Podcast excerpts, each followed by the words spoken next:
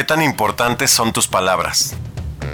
¿Qué tan importante te vuelven tus palabras? ¿Qué hay detrás de cada emisión de sonido que genera tu boca? Si tu vida dependiera de ello, ¿hablarías igual? ¿Hablarías igual?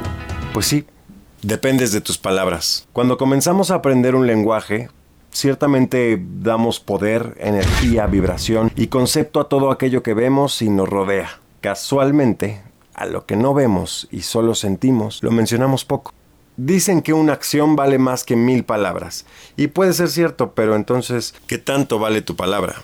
Hoy no debo ni tengo que resolver nada para ti. Sin embargo, quisiera poder explicarte con mis palabras lo importante que es ser un maestro para manejarlas, disfrutarlas, pensarlas, emitirlas, no juzgarlas y darles el poder que merecen. ¿Qué palabra dijiste primero? ¿Recuerdas?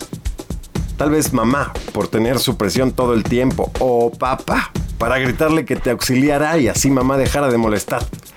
Tal vez ahí comenzó tu necesidad de aprobación. Bien, el bebé dijo algo.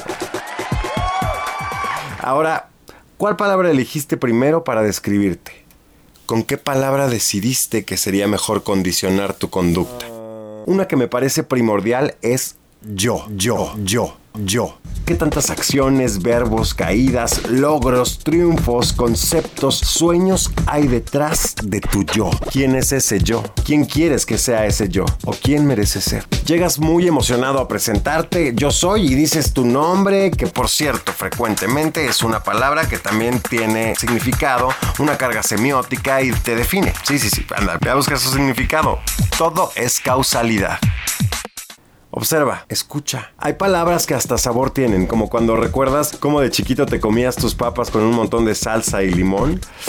Y entonces comienzas a salivar tan solo de decir salsa y limón. O como cuando dices el nombre de tu primer amor, ¿a poco no huele a su perfume? ¿Qué energía tiene para ti la palabra? Hay detrás de ellas construcción, destrucción, amor, odio, valentía, miedo. ¿Son semillas o son plagas? ¿O solo son un chiste para evitar profundizar en lo que vale la pena? Dime tú qué tono empleas para decir te amo. ¿Has pensado de qué parte de tu cuerpo provienen ciertas palabras? Alguna vez, escuchando un video de Jodorowsky, mencionó que la palabra amor, cuando era sincera, vibraba en el pecho. ¿Te pasa igual? Y cuando mientes. Vamos, no por nada la nariz era la que le crecía a Pinocho. Entonces, hasta ahora, tus palabras, ¿qué significan para ti? ¿Qué no una palabra emitida implica un movimiento de músculos en tu boca? La reflexión sería, tus palabras también son acciones.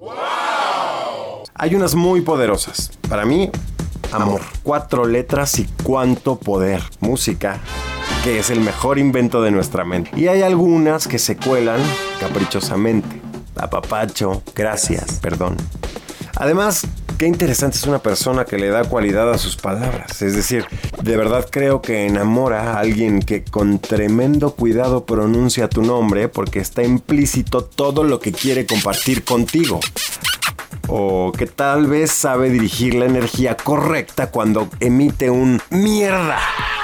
Beso, hielo, humo, confusión, sexo, pasión, música, corazón, sentimiento, violento, transgresor, silbido, mañana, sol, luna, despertar, om. Pareciera una lista simple, pero vale adelante, haz tu lista de palabras que te definen o que quieras que te definan. Tienes muchas opciones. 93.111 tan solo para el español.